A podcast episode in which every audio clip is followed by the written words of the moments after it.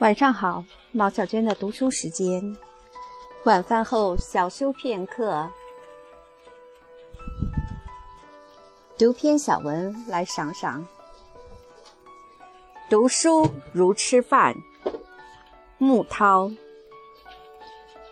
大脑是受身体器官支配的，饿了要吃，渴了要喝，寒了增衣，瞌睡了找枕头。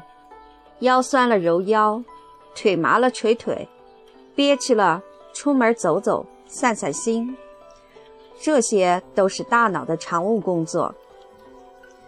见到好吃的多吃几口，碰到漂亮的人多看几眼，遇着顺耳的话多听几句，这是人之常情，但要守个度，不宜过量。人往高处走。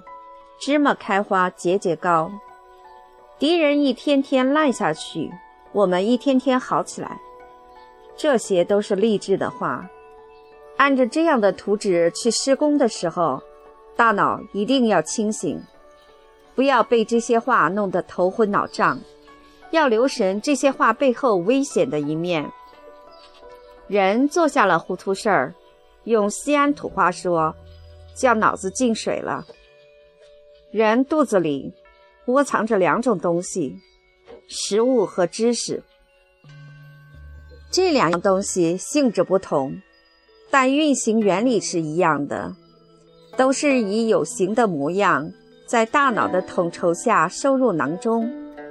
饺子、面条、米、肉、蔬菜是食物，课本、书、典籍。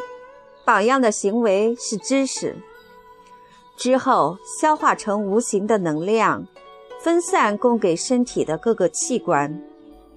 无法再消化的，就通过渠道排泄出去。一个人把知乎者也吃进肚子，吐出来还是满嘴的知乎者也，就是没有消化好。读书和吃饭一样，不是越多越好。吃饱就行了，吃饱了要去干活这是吃的目的。一个人读了一肚子书，满腹经纶而无所作为，也是饭桶。摘自先前的风气，陕西师范大学出版社。